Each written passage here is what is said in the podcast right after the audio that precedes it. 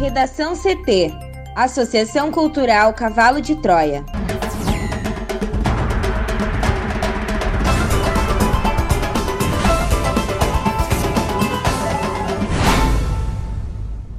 Agora, no Redação CT.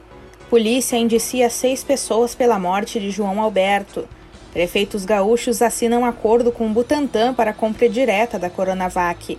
Funcionários da Anvisa divulgam carta dizendo que a agência não serve aos interesses de governos. MPF de Goiás abre inquérito contra a sociedade científica que contraindicou terapia precoce para a Covid.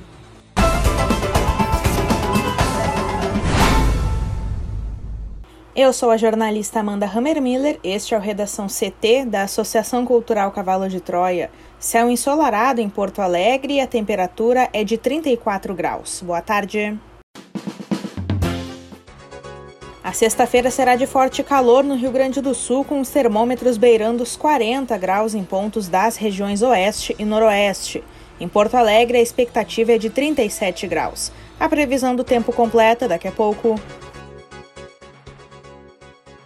A Polícia Civil indiciou hoje seis pessoas pela morte de João Alberto Silveira Freitas, de 40 anos, o cliente negro que foi espancado por seguranças de uma loja do Carrefour, na zona norte de Porto Alegre, em 19 de novembro. Todos foram indiciados por homicídio triplamente qualificado, por motivo torpe, asfixia e recurso que impossibilitou defesa. Os indiciados são Giovanni Gaspar da Silva, ex-PM temporário funcionário da empresa de segurança terceirizada contratada pelo Carrefour, que foi um dos agressores, Magno Braz Borges, funcionário da empresa de segurança terceirizada contratada pelo Carrefour, que também foi um dos agressores, Adriana Alves Dutra, agente de fiscalização que acompanhou toda a ação, não impediu as agressões e tentou proibir que a situação fosse filmada, Paulo Francisco da Silva, funcionário do Carrefour que viu toda a ação e chegou a dizer para João Alberto parar de fazer cena enquanto era agredido, intimidou as pessoas em volta e, para a polícia, teve conduta similar à de Adriana. Rafael Rezende, funcionário do Carrefour que aparece correndo em direção ao estacionamento antes de João ser agredido. Ele foi flagrado intimidando e afastando as pessoas que estavam no entorno. E Cleiton Silva Santos, funcionário do Carrefour, que aparece correndo também em direção ao estacionamento antes de João ser agredido e também foi flagrado intimidando e afastando as pessoas que estavam por perto. Para a polícia, não houve crime de injúria racial, mas Beto, como era conhecido, foi vítima de racismo estrutural, citado como motivo torpe nas qualificadoras. Giovanni e Magno foram presos no dia da morte de João Alberto e Adriana cinco dias depois. A polícia pediu hoje a prisão preventiva dos outros três indiciados, o que deve ser analisado pela Justiça. Conforme a delegada, esses três funcionários não impediram a ação delituosa. O inquérito foi concluído hoje e encaminhado à Justiça. As informações sobre o indiciamento foram apresentadas em entrevista coletiva no Palácio da Polícia, sede da Polícia Civil na capital gaúcha. Ao todo, mais de 40 pessoas foram ouvidas durante o processo. Ao longo da investigação, alguns depoentes acusaram João Alberto de ter se envolvido em atritos com fiscais tanto no dia em que foi assassinado quanto em visitas anteriores à loja. Segundo os investigadores, no entanto, nenhuma conduta criminal da vítima foi verificada. De acordo com a delegada Roberta Bertoldo, não foi constatado o ato criminal de João Alberto nas proximidades dos caixas antes de ele ser levado para o estacionamento. Sobre o inquérito, Carrefour informou que ainda não teve acesso. Já a empresa de segurança Vector repudiou os atos de violência e disse que os colaboradores envolvidos foram desligados do quadro de funcionários. De acordo com o inquérito, os depoimentos mostraram que houve indiferença dos funcionários vinculados ao Carrefour e à empresa de segurança Vector quanto às ações que cometiam contra a vítima. A situação foi classificada como degradante e desumana. O inquérito ainda traz a conclusão da causa da morte de João Alberto. De acordo com a necropsia feita pelos legistas do Departamento Médico Legal, a vítima foi morta por asfixia. Segundo a esposa de João Alberto, Milena Borges Alves, de 43 anos, o casal foi ao supermercado no dia 19 de novembro para comprar ingredientes para um pudim de pão e adquirir verduras. Ela conta que ficaram poucos minutos no Carrefour e que Beto saiu na frente em direção ao estacionamento. Ao chegar no local, Milena se deparou com o marido se debatendo no chão. Ele chegou a pedir ajuda, mas a esposa foi impedida de chegar perto dele. Imagens de câmeras de segurança mostram a circulação de Beto na área dos caixas e a agressão no estacionamento. A gravação mostra Beto desferindo um soco no PM temporário, o que é seguido por chutes, pontapés e socos do segurança e do PM temporário. A maior parte das imagens mostra a imobilização com o uso da perna flexionada do segurança sobre as costas de Beto. O SAMU foi acionado, mas Beto não resistiu às agressões. Prefeitos gaúchos assinam um acordo com Butantan para a compra direta da Coronavac. A repórter Juliana Preto tem mais informações. Três prefeitos gaúchos assinaram um acordo para aquisição direta de doses da Coronavac a vacina contra a Covid-19, desenvolvida em parceria com a farmacêutica chinesa Sinovac. O ato ocorreu no final da tarde desta quinta-feira, no dia em que o governador de São Paulo, João Dória, anunciou o início da produção do imunizante. O protocolo de intenções foi subscrito pelo presidente da FAMURS e prefeito de Taquari, Maneco Hassen, e pelos prefeitos reeleitos de São Leopoldo, Ari Vanazzi, e de Esteio, Leonardo Pascoal, representando a Associação dos Municípios da Região Metropolitana de Porto Alegre. Embora os prefeitos contem com o fornecimento da vacina pelo Ministério da Saúde, o acordo com o Instituto Butantan é visto como uma garantia, caso o governo federal rejeite a aquisição da Coronavac. Mais cedo, os prefeitos também participaram do ato em que o governador de São Paulo anunciou o início da fabricação da vacina pelo Butantan. Funcionários da Anvisa divulgam carta dizendo que a agência não serve aos interesses de governos.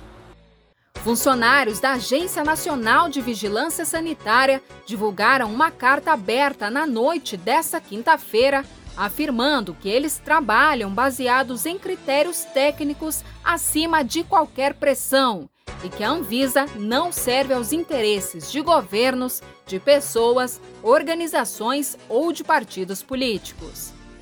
O comunicado é divulgado em meio a uma batalha no Brasil pela aprovação de vacinas contra o coronavírus. A carta foi divulgada no site da Associação dos Servidores da Anvisa na tarde dessa quinta, a agência publicou regras para a autorização temporária do uso emergencial de vacinas contra a Covid-19.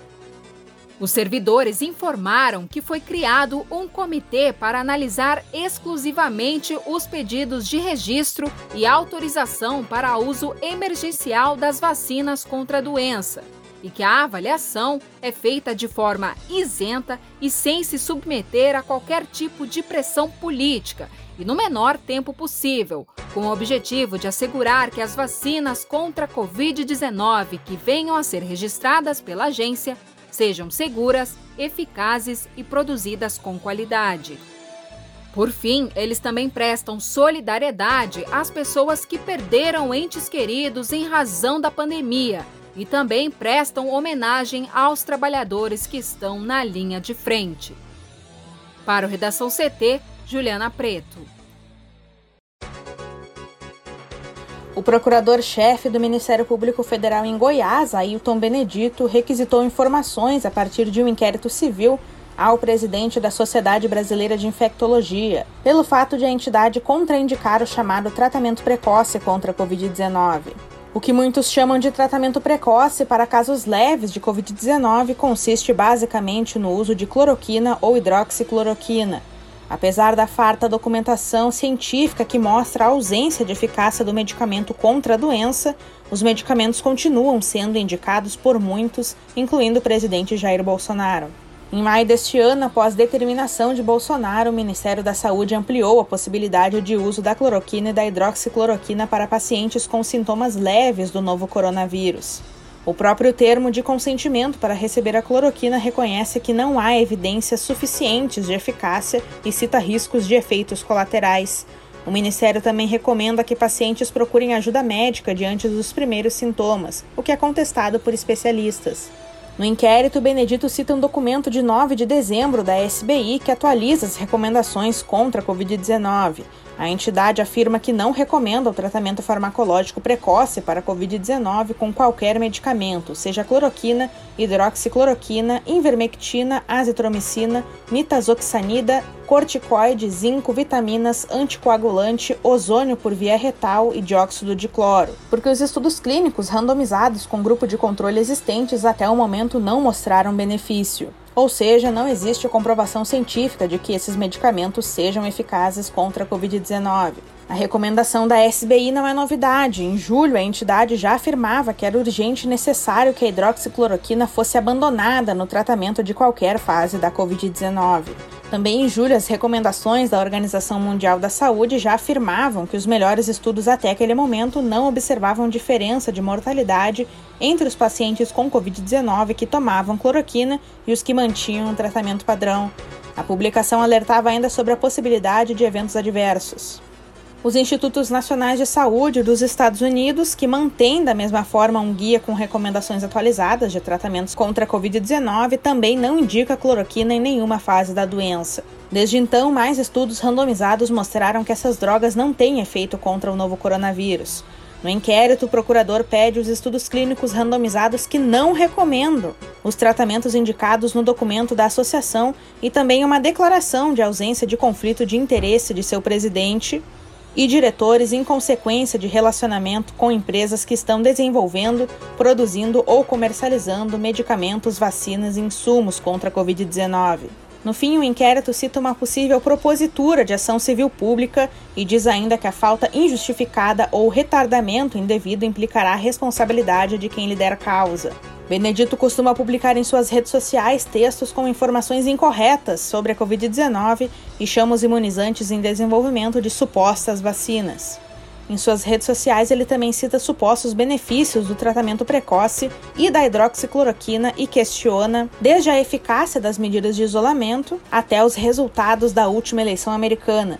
Benedito, inclusive, foi mencionado já em maio em uma reportagem chamada Apoio a cloroquina engaja mais no Twitter sustentado em desinformação da agência de checagem aos fatos, por ser um dos perfis junto a contas bolsonaristas que mais faziam postagens e causavam engajamento sobre cloroquina. Recentemente, Benedito afirmou em sua rede social que estava processando a aos fatos por violação aos direitos fundamentais. Agências checadoras são outro alvo comum do procurador, que costuma usar com frequência a expressão tiranetes para se referir à mídia e a outros objetos de crítica. O procurador já havia tido destaque por outras falas erradas, mas neste caso historicamente equivocadas, como a afirmação de que o nazismo seria um regime socialista. O presidente da SBI ainda não se manifestou sobre o caso, segundo ele, por estar em visitas a UTIs. AstraZeneca e Rússia anunciam testes clínicos com combinação de componentes das suas vacinas. Juliana. O laboratório britânico AstraZeneca e a Rússia anunciaram nesta sexta-feira testes clínicos conjuntos que combinam suas duas vacinas contra o coronavírus. Os testes incluirão voluntários com mais de 18 anos e as duas vacinas usam adenovírus, ou seja, um grupo de vírus de genoma de DNA extremamente resistente. No comunicado publicado nesta sexta, o Fundo Soberano Russo, que participa do desenvolvimento da vacina, afirma que propôs em novembro à AstraZeneca o uso de um dos dois componentes da vacina Sputnik V.